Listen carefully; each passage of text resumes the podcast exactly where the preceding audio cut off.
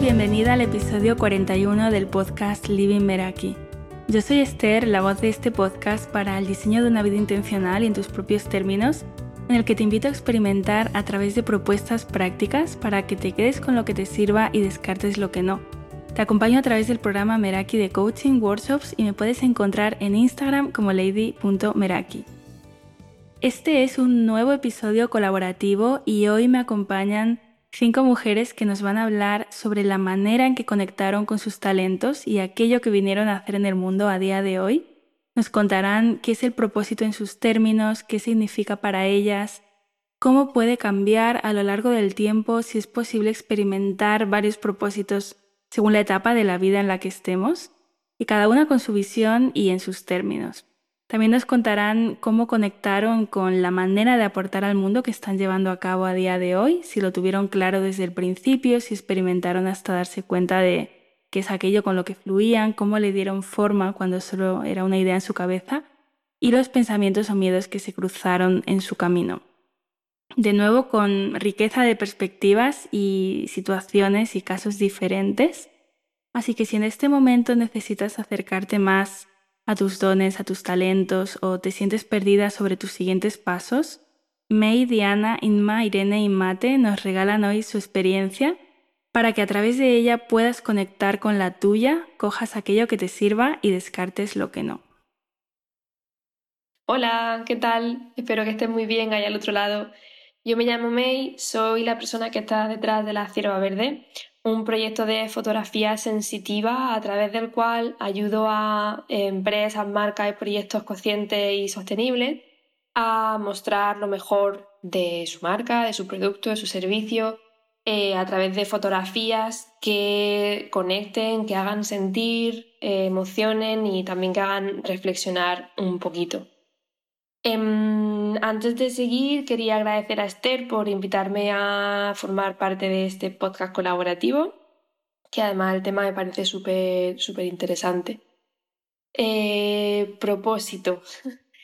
Eh, para mí, el propósito, la palabra propósito, eh, se me ha atravesado durante mucho, mucho tiempo, junto con la de talento, pasión, misión siempre sentía que me venían muy grandes y que no era capaz de establecer ese propósito de vida.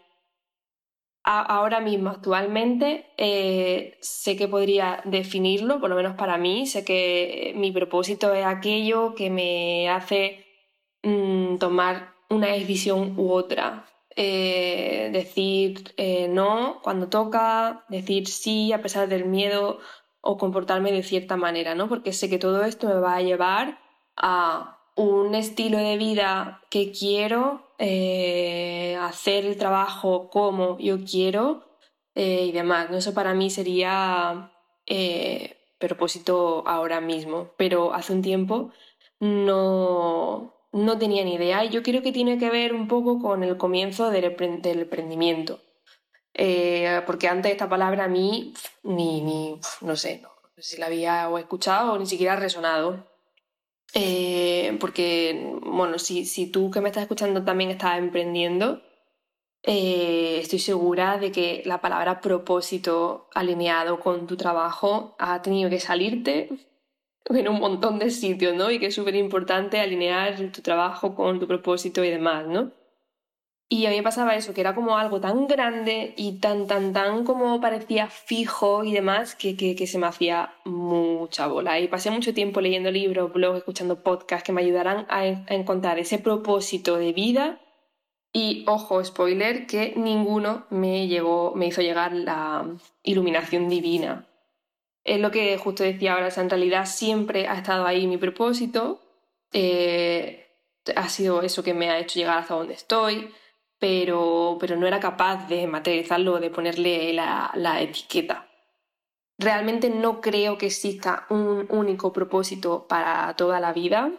Eh, creo que de hecho esto era lo que me bloqueaba a la hora de ponerle cara. Creo que el propósito puede cambiar, o como en mi caso em, puede completarse eh, conforme vamos evolucionando. ¿no? Para mí ahora mismo mi propósito sigue siendo el, el, base, o el que, el, que, el que me hizo llegar hasta donde estoy, pero además tiene como matices eh, más amplios, es más rico. Em, hasta llegar al punto en el que estoy ahora y para llegar un poco a estas conclusiones y demás, Eh, no lo tuve nada claro o más bien eh, ignoré muchas cosas durante mucho tiempo por el hecho de, de bueno, de, pertenecer o de no salirme ¿no? De, la, de la norma. Eh, me costó mucho salir de, pues eso, de un trabajo normativo, con el miedo a las críticas, el miedo a la decepción, pues yo qué sé, de mis padres, de mi entorno y demás, ¿no? Por salirme de títulos oficiales, por tener un pensamiento de que tu hobby, un hobby no puede ser un trabajo y demás. Experimenté un montón y yo creo que eso también me ha dado como, pues eso, me ha abierto mucho la mirada y la mente para salir de, de, esa norma. Eh, hice cursos de todo tipo, desde diseño gráfico a peluquería canina, a bueno, y información para técnico de veterinario, en fin. Yo estudié fisioterapia de primero ¿eh? y, trabajé mucho de fisio y, me formé mucho más, eh, pero nunca, nunca me llenó, ¿no? Y, y, eso fue lo que me hizo también clic y decir, hostia, es que esto no es, ¿no? Entonces mi primer propósito en ese momento era trabajar de algo que me llenara, que me, que me, que me llenara. Ese era mi objetivo en ese, en ese momento. Y luego se fue enriqueciendo, pues, con que además el trabajo me gustara, pero que me permitiera eh, pues viajar o moverme y no depender de un sitio físico. Y luego con el tiempo, cuando fui consiguiendo o viendo que, que quería eso, además quería que mi trabajo fuera acorde con, con mis valores y con mi, con mi manera de, vivir y mi hábito y demás. Y poco a poco pues, he ido juntando todo eso. No lo he hecho todo sola. Eh, hay muchas cosas que me han ayudado, eh, como por ejemplo, eh, habido coach, he hecho mentorías, he tenido apoyo familiar, porque hay mucho bloqueo, mucha inseguridad y, mucho miedo al, equivocarte ¿no? y al no gustar y al meterte en un pozo y no salir. Entonces, yo creo que es muy importante la, la ayuda. Y un poco el mensaje que podría dar, que bueno, o sea, más bien no consejo, sino lo que a mí me ha servido, que bueno, puede que sirva a alguien, es un poco esto, ¿no? O sea, a mí me ha ayudado dos cosas. Una, eh, pasar mucho tiempo a solas, eh, momentos de introspección y de... A mí me servía mucho escribir. Escribir y leer y reflexionar, pero también no hacerlo todo sola. Eh, pedir ayuda cuando lo necesitas, pedir opiniones o consejos externos de profesionales y para que te den una visión diferente y también te ayuden, eh, te den un pequeñito empujón en esos momentos. Y también creo que algo súper importante es que enseñes lo que haces desde el minuto uno, que no te dé, o sea, es muy fácil decir que no te dé vergüenza y demás, porque todos tenemos además inseguridades, pero, pero creo que enseñar tu trabajo, lo que haces, ¿no? En mi caso, pues enseñar cada vez más la fotografía, enseñar mi punto de vista y demás, también me ayudó a que la gente viera lo que hacía, a ver que la gente le daba valor a lo que yo hacía y eso también me empoderaba a mí cada vez un poquito más, teniendo en cuenta obviamente que las primeras que tenemos que, ponerle valor a lo que hacemos somos nosotras, ¿no? Pero, pero hay veces que esa parte externa ayuda bastante. Y bueno, y eso es un poco lo que quería decir. Me cuesta mucho resumir todo esto en tan poquito tiempo, pero espero que, haya quedado algunas ideas inspiradoras. Así que bueno, eh, te mando un abrazo enorme y bueno, si, si, te apetece conocer mi trabajo, me puedes encontrar en la Cierva Verde, tanto en Instagram como en la web. Y nada, espero verte por allí. Un besito, chao. Hola Esther, muchas gracias por invitarme a tu podcast y sobre todo con, este temazo que, has sacado hoy, que tiene que ver con el propósito, que me parece uno de los más importantes a los que nos tenemos que enfrentar. Eh, me llamo Diana Sánchez Regas, soy historiadora del arte y escritora y llevo 20 años dedicándome a enseñar tarot consciente en la escuela Trece Soles.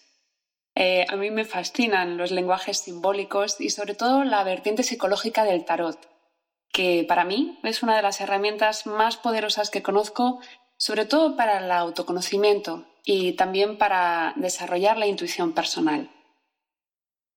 Pues bien, para mí el propósito está sobre todo relacionado con darle un significado a la vida, eh, que cada día tenga relevancia y sobre todo que sintamos que lo que estamos dejando en el mundo merece la pena, una parte de nuestro legado personal. También pienso que las bases del propósito son nuestros talentos, nuestros dones personales y que necesitamos conocerlos muy, muy bien, sobre todo para no despistarnos por el camino.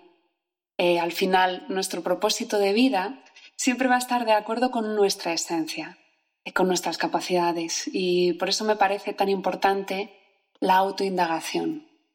Para no dejarnos llevar por el ruido de fuera y también para no idealizar esos propósitos, esos caminos de vida que vemos en otras personas y que a lo mejor eh, nos resultan fascinantes cada camino de vida es diferente y como muy bien dices tú, el propósito también ha de ser en nuestros términos. Así que sí, creo que a lo largo del tiempo, según vamos creciendo y evolucionando, nuestro propósito puede ir variando, sobre todo en la forma en la que se materializa, pero que su corazón, su base, su esencia, casi siempre suele ser la misma, por lo menos por lo que he visto yo Em, a lo largo de muchos años eh, de consultas analizando también el don y el propósito de vida. Bueno, la forma en la que yo conecté con lo que hago em, ha seguido un proceso, yo diría que largo, eh, de descubrimiento, largo y bonito. Y creo que descubrimiento es la palabra que mejor lo define, sobre todo porque no implica una revelación externa, sino mm, algo tan sutil como ir descubriendo, o sea, ir retirando eh, todo lo que cubría aquello que me apasionaba y aquello que se me daba bien, ir retirando eh, las opiniones externas, las expectativas, las creencias, eh, lo que se supone que es un trabajo como debe ser y ir permitiendo que todo aquello desapareciera para dejar a la luz eh, aquello que yo deseaba hacer por encima de todo. Yo sé que mi forma de descubrir el propósito em, no es lo más convencional, porque a mí me lo contaron los arcanos del tarot. Em, han estado presentes en mi vida desde, desde la adolescencia y en la vertiente psicológica, eh, cada uno de esos 22 arcanos está relacionado con un don concreto el maestro, el líder, el comunicador, el mediador. Así que sí, yo descubrí mi propósito de vida eh, conectando con, la parte más profunda de mi psique, eh, reconociendo mis cualidades, mis flaquezas y dejando salir a la luz aquello que me apasiona. La verdad es que para mí reconocer em, a ciencia cierta mi propósito es algo que lo cambió todo porque me permitió apostar por lo que yo siempre había hecho de forma tangencial y me permitió colocarlo en el centro de mi vida y no en un lateral porque una creencia limitante me dijera que aquello no era la forma en la que podía construir eh, mi, mi camino. Por supuesto, que hay eh, muchos miedos, siempre hay vértigos.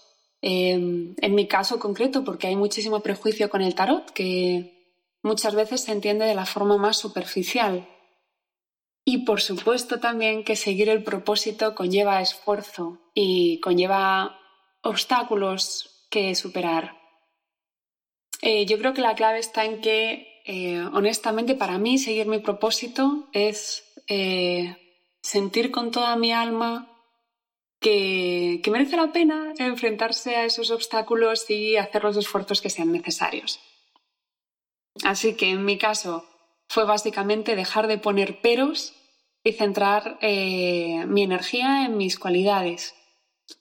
Que eso no quiere decir que vaya a ser la mejor dando clases de tarot o de simbología o que vaya a ser la mejor en las consultas, pero sí significa que cada vez que estoy haciendo algo de esto me estoy dejando llevar por lo que mejor sé hacer.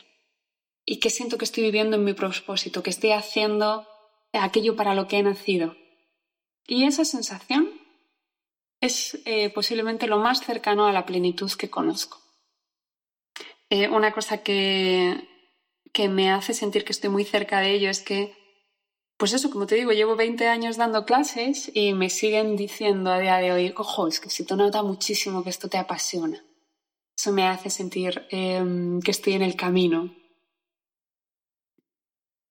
Así que veamos, me pides eh, un mensaje para, para esas personas que están buscando conectar con sus talentos. Bueno, tengo tres que para mí son importantes. El primero, obsérvate, conócete, utiliza cualquier medio a tu alcance para, para conectar contigo, con lo que te apasiona, e intenta recordar qué cosas han estado presentes en tu vida desde el principio. Em, por ejemplo, Intenta recordar en qué te ganaste el primer sueldo que conseguiste, si está relacionado con un talento, con una, capacidad especial. Normalmente el don eh, no es algo desconocido, es justo aquello que no te atreves a soñar que sea tu camino de vida, pero que lo estás deseando. Eh, básicamente el primer consejo es que te permitas reconectar con aquello que te produce gozo, que te apasiona. El segundo, y aquí ya me meto en, faena. Eh, me parece importante que mm, intentes alejarte lo máximo posible eh, de las expectativas. Por ejemplo, puede que tu don sea la escritura, eh, pero eso no quiere decir siempre que vas a superar a todos los demás escritores y que te vas a convertir en un superventas. el propósito de vida no siempre va a estar ligado al reconocimiento profesional o a las grandes ganancias. Eh, puede que sí, puede que no. Pero el propósito de vida lo que sí que te va a decir es que vas a encontrar plenitud en aquello que hagas, que vas a ser pleno escribiendo esos libros o plena. Mm, sobre todo te quiere decir que te centres más en el proceso en la medida en que puedas y no tanto en el resultado. Eso ayuda muchísimo a conectar eh, con el talento y con el propósito. Y el tercer mensaje mm, que yo te diría es que no te dejes llevar por la idea de que, mm, oye, pues como es tu propósito, pues todo va a fluir fácil y vas a sentir, como se suele decir, que nunca más vas a trabajar. Esto puede darse y a lo mejor es tu caso, pero es bastante posible que te encuentres con obstáculos al materializar tu propósito, que encuentres cansancio, em, que a veces incluso te desanimes y que, y que sientas pues em, que todo lo que hay alrededor de ese propósito te puede resultar complicado. Puede pasar y es normal.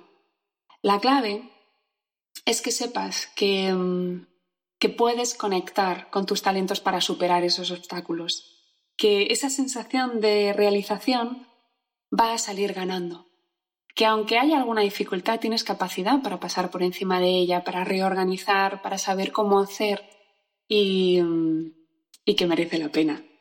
Supongo que la clave que te daría es que no mitifiques el propósito. Básicamente, tráelo a tierra, conviértelo en tu camino y que lo disfrutes. Hola, ¿qué tal? Pues mi nombre es Inma Rabasco y me dedico al crecimiento personal, al desarrollo personal, al coaching, con PNL, con muchísimas cosas dentro. Eh, por eso no me gusta encasillarme en lo que es el coaching propiamente dicho. Entonces, lo que yo digo es que me dedico a acompañarte al desarrollo personal. Y lo hago sobre todo con mucho humor y amor. Creo que, sobre todo en estos tiempos, además, está faltando un poquito de las dos cosas y creo que ambas pues, nos ayudan a, distendernos, a poder abrirnos, a, entregarnos y todo eso nos lleva a la conexión con los demás y con nosotras mismas, que es lo más importante. Entonces, eh, sobre el tema de qué significa para mí tener un propósito, si pienso que puede cambiar a lo largo del tiempo, y si podemos tener varios propósitos según la etapa de la vida, pues claro que sí. o sea, creo que, que, o tal vez también podemos pensar que son diferentes escalones de una misma escalera, ¿no? que quizá vemos como diferentes eh, propósitos, pero que al final nos llevan hacia el lugar al que teníamos que ir. Lo que sí creo es que estoy convencidísima es que todos tenemos, aunque suene muy trillado y usado, una misión en esta vida. No tengo ninguna duda. Y en el momento en que he empezado a aceptar y abrazar esta maravilla de, saber, ¿no? saber que tengo una misión, que todos la tenemos, eh, me he sentido mejor que nunca. Y creo que es algo que ojalá poquito a poquito ¿no? todos nos fuéramos contagiando, usar este verbo en el mejor de los sentidos, de cosas buenas, como el sabernos eh, dueños de una misión, eso da sentido, que creo que es una de las cosas más importantes a tener en esta vida, el sentido. ¿Por qué? ¿Para qué? ¿Para qué? No más que porque estamos aquí. me preguntas la manera en la que conectas, en que la conecté con lo que hago hoy. ¿Lo tuviste claro desde el principio? Claro que no. es que hay poca gente que le pase eso, creo. Em, pero es lo que decía, es, depende, ¿no? Depende de, tu escalera, por ahí tiene los mismos escalones siempre. En mi caso, siempre tuve claro desde muy pequeña que lo mío era, eh, era el teatro. Era como, eso no, no había dudas, era, era interpretar, era, era jugar, jugar, porque actuar en, en inglés se dice play, ¿no? Jugar, es lo mismo y es como actuar en la vida, es jugar el juego de la vida. Em, así que sí, eso desde pequeña lo he tenido muy claro, pero lo que pasó fue que eh, pues la típica, ¿no? Que tus padres te dicen estudia algo que te dé de comer y va y hice periodismo, o sea, hola. Eh, pero era un poquito más normal la carrera. Luego hice teatro, aunque siempre antes, mucho antes ya estaba, me, formé en teatro en la, en la, escuela, en la escuela de teatro de Lleida, en, bueno, después en la Autónoma, después en una escuela real, real, real y grosa que fue la Casona en Barcelona, luego siempre he seguido. O sea, mi formación es teatral, me dediqué al teatro mucho, de ahí me pasé a la teatroterapia, en medio retomé el periodismo haciendo entrevistas, de ahí derivé a entrevistas de crecimiento personal, donde tuve la suerte de entrevistar, por ejemplo, a Elsa Punset y ahí empezó todo. Eh, conocía ¿no? a, redes, el programa Redes, como muchos afortunados, que, lo pudimos ver cuando empezó, y ahí se empezó a mover todo, todo, todo, y todo empezó a cobrar sentido. Yo tenía que pasar por el teatro, y es mi manera, y es una de las cosas que yo hago en mis sesiones también, que no he dicho, trabajar mucho con el cuerpo, con, con esos personajes que llevamos dentro, con ese personaje que se nos ha comido a los demás y que no nos da permiso a jugar con el resto, ¿no?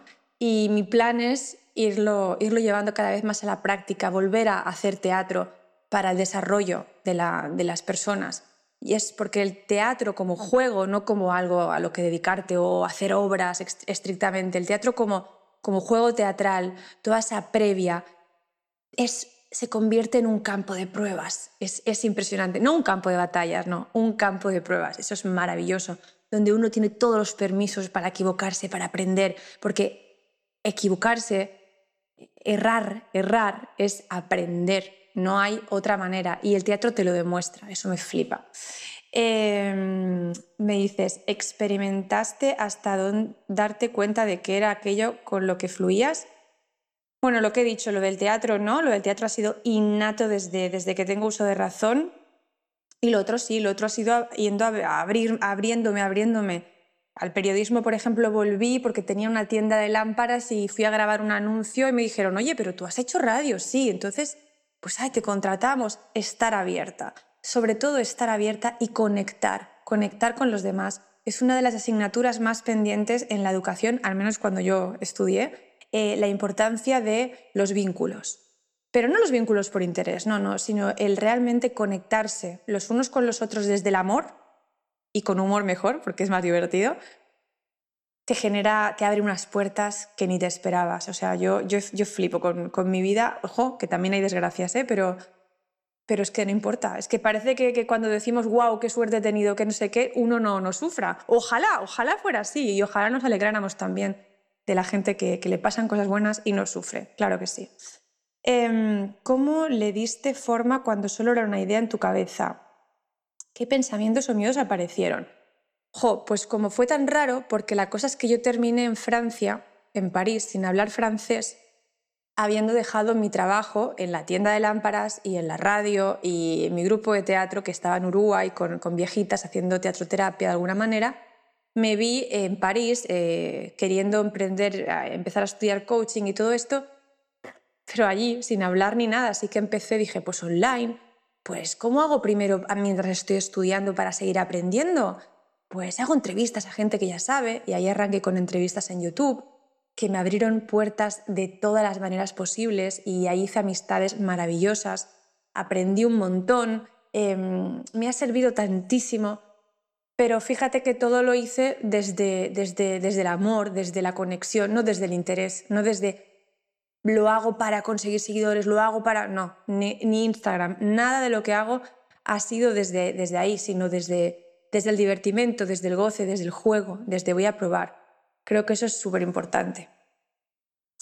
Eh, no sé si he respondido. ¿Cómo le diste forma solo cuando era una idea? Pues probando eso y conectando y, y, cuando tenía miedo y dudas de mí misma, pues acudiendo a las personas que sabes que te, que te cuidan y te apoyan. Eso también es importante, dejarse ayudar. Y hay veces que tengo clientas que dicen, no, es que a mí nadie me ayuda. Y ahí acabamos viendo que, que está muy cerrada esa persona por X experiencias del pasado, pero que el pasado no puede determinar el futuro. Eso es cosa del ego el ego le flipa el pasado y es aburridísimo. Un mensaje para aquellas mujeres que se sienten perdidas en su camino y están buscando materializar sus talentos en base a tu experiencia personal. Pues primero encontrarse, porque si uno toma decisiones perdida, eh, ya está. Yo creo que diciéndolo ya se entiende todo. Mm, primero es encontrarse uno para poder, para, y en ese encuentro, en esa búsqueda de encontrarse uno, ahí va apareciendo todo. No, ahí se va dando todo. No, es lo queremos todo demasiado claro y A lleva a B. Y no es verdad. A lleva a tropocientos lugares. no te lleva siempre a B. Y eso nos pone un poquito nerviosos si tenemos eh, un poquito de perfeccionismo, que abunda mucho este temita del perfeccionismo. Y estamos acostumbrados a que todo está muy estructurado. Después de sociales vienen naturales ¿no? en clase. Después de gimnasia mm, empezamos con matemáticas y, no, y la vida real no es así. Y, está bueno pues hacerte tus estructuras, pues porque estamos aquí en este mundo material que requiere de eso un poco, pero no someternos a ellas ni, ni creernos que eso es la realidad real. El mundo de las ideas poco tiene que ver con la estructura, que yo digo, em, porque no es material. Y, creo que es súper importante estar abiertos y entregados y para eso hay que probar, hay que, si uno se siente que está muy, muy, muy en, la línea recta, en la estructura, en el perfeccionismo y que eso le está haciendo más mal que bien, eh, eso hay que empezar a, no a trabajarlo, sino a, tal vez a deshacerlo y jugar y probar con otras cosas. Eh, creo que eso sería súper bonito que se pudiera hacer. La risa, el sentido del humor ayudan mucho a, romper estructuras. Em, así que eso, encontrarnos. Y para encontrarnos es muy importante el tema espiritual, em, que también sé que a veces está muy trillado y muy hay que estar muy serio y hay que llevar ropa muy, muy túnica o muy lo que sea, y no tiene nada que ver. Todos somos seres espirituales, todos y cada uno de nosotros, así como también tenemos una parte material, o sea, es innegable. Pero hay que cuidarla, hay que dedicarle tiempo. Igual que me ducho, también tengo que dedicarle tiempo a esa parte espiritual. Igual que limpio mi cuerpo y lo acicalo, lo pongo bonito, también ese otro lado. Y como más lo hagamos, más fliparemos, más conectados nos sentiremos y mejor, más menos perdidos. Creo que hay mucho sinsentido. Y el sinsentido, eh, por así creo yo humildemente y por mi propia experiencia, no entiende de razones ni racionamientos, sino de corazón y conexión y entrega, entrega algo más grande.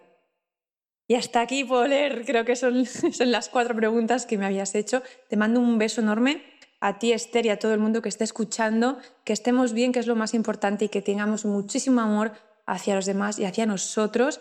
Y amor, amor y humor, humor también, si puede ser, que hace muchísima falta. Un beso enorme. Hola, me llamo Irene Alda y bueno, soy, soy física, soy editora científica y profesora de yoga. Em, me gradué de, mi doctorado el, año pasado, en julio del, 2020. Y, bueno, estoy aquí invitada por Esther para bueno, hablar un poco de los propósitos de, los proyectos. Y bueno, ¿qué significa para mí tener un propósito? La verdad es que para mí tener un propósito, un proyecto, es como un sinónimo de, de estar viva, de tener energía, ilusión por hacer cosas que, que te gustan. Y por supuesto estos objetivos, estos propósitos cambian a lo largo del tiempo según bueno, pues qué nos gusta hacer, eh, cuáles son nuestras necesidades y también bueno, pues en qué momento vital eh, estamos.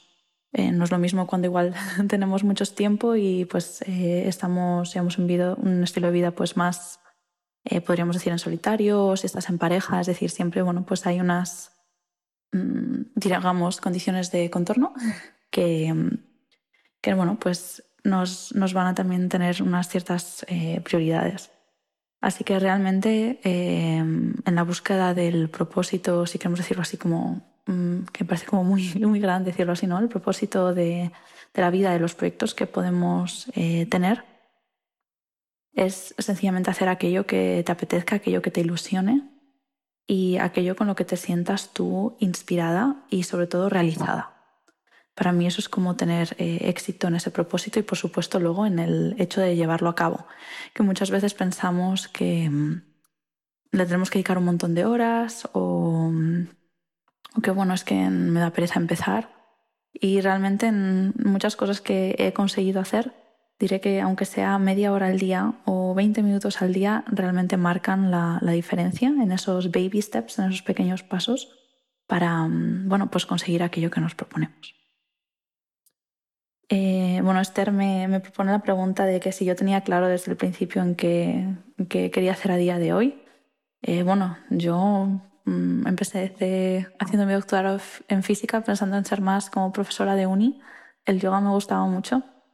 Y bueno, simplemente pues eh, te vas dando cuenta de qué cosas te gustan, qué no tanto, con qué conectas, en qué tipo de entorno quieres estar.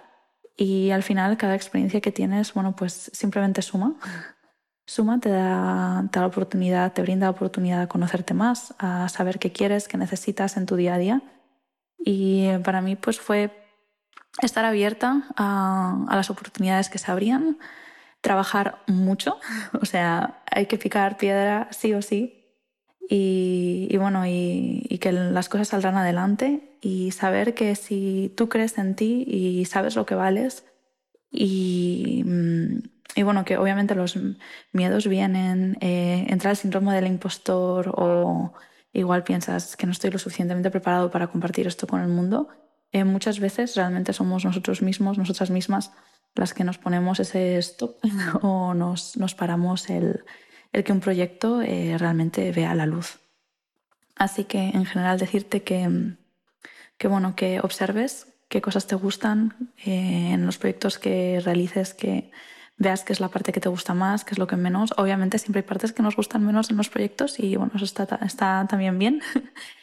y, nada, que, que al final, bueno, em, los miedos aparecen, pero, pero si persistes, aunque haya momentos pues, más difíciles, que, que puedas eh, ir a por ellos y que no sean lo que te frenen, porque la mayor parte de las veces, como ya he mencionado, somos nosotras mismas las que nos frenamos a, a llevar algo, algo a cabo. Y bueno, por último, un mensaje para mujeres que se puedan sentir perdidas en, en bueno, en cómo vivo, de mi talento o cómo puedo hacer o encontrar un, tipo de actividad que, que, me guste. Lo primero de todo diría que es identificar qué es lo que me gusta, que es un proceso pues, de autoaprendizaje, de conocerse más y, y bueno, y que el, el hecho de estar un poco perdido, no saber qué hacer, diría que es simplemente parte del proceso que ni es ni bueno ni malo, simplemente, pues bueno, siempre y cuando te hagas las preguntas difíciles, eh, saldrás pues con, con, unas muy buenas respuestas y ahí hay mucho trabajo detrás. Así que paciencia, perseverancia, picar piedra, que realmente no, no, no hay secreto más que el persistir, el, el mantenerse ilusionada, que obviamente hay momentos de bajón y eso es así y no pasa nada. Y, pero seguir adelante, seguir adelante y creer en ti, creer en ti y sobre todo una de las cosas que más ayuda también es en crear comunidad y buscar personas que también estén trabajando en cosas parecidas a ti o, que se puedan relacionar para encontrar simbiosis y apoyo en, en los momentos que más lo necesites. Hola, ¿qué tal? ¿Cómo estás? Espero te encuentres muy bien el día de hoy. Me presento, soy Mate Alonso, conferencista, coach y creadora de 365 Patrimonial mi canal de educación financiera, donde acompaño a muchas mujeres a que empiecen a hacer las paces con su dinero y sobre todo a ayudarlas a tomar decisiones conscientes para que crezcan financieramente hacia su enfoque y su bienestar. La verdad es que me considero una mujer muy divertida, muy entregada, creativa y sobre todo servicial en este mundo financiero. Para mí, un propósito es como ese combustible que te hace que te muevas, que te motivas para conseguir ese objetivo que tanto quieres y desees, pero con bienestar, que sea congruente a lo que realmente sientes. A veces nos dejamos opacar y sobre todo cuando estamos creciendo, nos dejamos llevar por el propósito de alguien más y no vemos lo que en realidad queremos hacer para nosotros, sino que de verdad eh, queremos ir hacia el propósito de alguien más. Y eso es muy normal. Por eso nos cuesta mucho trabajo encontrar ese combustible y cuando llegamos a la vida adulta a veces llegamos muy desgastados y por eso nos empezamos a cuestionar el por qué y el para qué estoy haciendo esto. Que eso es lo que me pasó a mí. Me empecé a cuestionar el por qué estoy haciendo esto. Aunque yo era muy buena en mi trabajo, no era feliz aunque económicamente me estaba yendo bien y lograba cristalizar sueños, objetivos, pero estaban huecos porque en la manera en cómo llegué no fue algo padre, algo eh, de bienestar, no. Y entonces es cuando me empecé a cuestionar en realidad cuál es mi propósito en esta vida. Empecé a hacer una introspección. De verdad, me empecé a ver de niña de lo que en realidad me hacía feliz y qué es lo que me llenaba de vida. Y lo que descubrí es que lo que me llenaba de vida era ayudar y guiar a las personas a que logren sus objetivos. Y eso me pasó con algo muy curioso porque cuando me di cuenta es cuando una amiga me pidió ayuda financiera para organizar sus finanzas. La verdad es que darle ese servicio, darle esa asesoría, ayudarla a plasmar sus objetivos y ver que los logre, wow, me llenó de felicidad y me emocionó demasiado, que es cuando dije, esto es lo que quiero hacer en mi vida. Acabo de llenar todo, todo. Es como que tuviéramos esas botellitas y llenamos todas las botellitas en un golpe. Y ahí es donde descubrí que eso es lo que quería hacer. Pero claro, esta decisión no fue de la noche a la mañana. Obviamente yo ya tenía responsabilidades como adulta y pues la verdad eh, la decisión no fue fácil. Sin embargo, yo ya no me sentía muy feliz y eso se plasmaba en todo, hasta en mi relación. De hecho, uno de mis motivadores para que de verdad dé el paso a buscar mi propósito fue mi pareja, porque él veía que me enfermaba demasiado, me daba muchos ataques de ansiedad por el empleo que tenía, aunque me pagara muy bien. Entonces lo que hice es hacer un plan, un plan económico, porque obviamente lo que me daba miedo es, pues obviamente ya tengo responsabilidades y, dar, y dejarle toda la carga a él. Entonces lo que hicimos es un, proceso, eh, hice un plan para empezar a independizarme económicamente por un determinado tiempo mientras empezaba ahora sí a trabajar en lo que realmente quería. Entonces eso me ayudó. Si tú estás hoy por hoy te sientes muy desorientada y con ese miedo y sobre todo en materia económica, sí te sugiero que hagas un plan de, pues obviamente de respaldo para poder ir por ese objetivo. Y también te invito a que te cuestiones el para qué y por qué estoy haciendo esto o para qué y por qué voy a hacer esto. Y sobre todo, empezar a cuestionarte en realidad qué es lo que te hace feliz y sobre todo cómo te sientes al relacionarte con las personas y si no fuera lo económico, ¿qué es lo que te detiene? Eso te va a dar muchas respuestas y te va a dar una introspección que realmente eso es lo que me ayudó a mí. Invito a que te tomes un tiempo, que mires hacia adentro y que descubras cuál es tu propósito y que sea coherente para ti, que vaya con tus principios, que vaya con tus valores y sobre todo que te haga feliz. Y llegamos al final de este episodio gracias a May, Diana, Inma, Irene y Mate por compartir desde vuestra experiencia con quienes nos escuchan cómo vivís el propósito en vuestros términos. Si quieres conocer más de cerca lo que hacen, puedes encontrar sus perfiles de Instagram en las notas del episodio. Y a ti te animo a definir qué es el propósito en tus propios términos, qué significado tiene para ti y de qué manera has conectado con tus talentos a lo largo de tu vida. Puedes encontrarme en Instagram en lady.meraki y si te ha gustado el episodio te animo a compartirlo con aquellas personas a las que este contenido les pueda servir. Gracias por estar.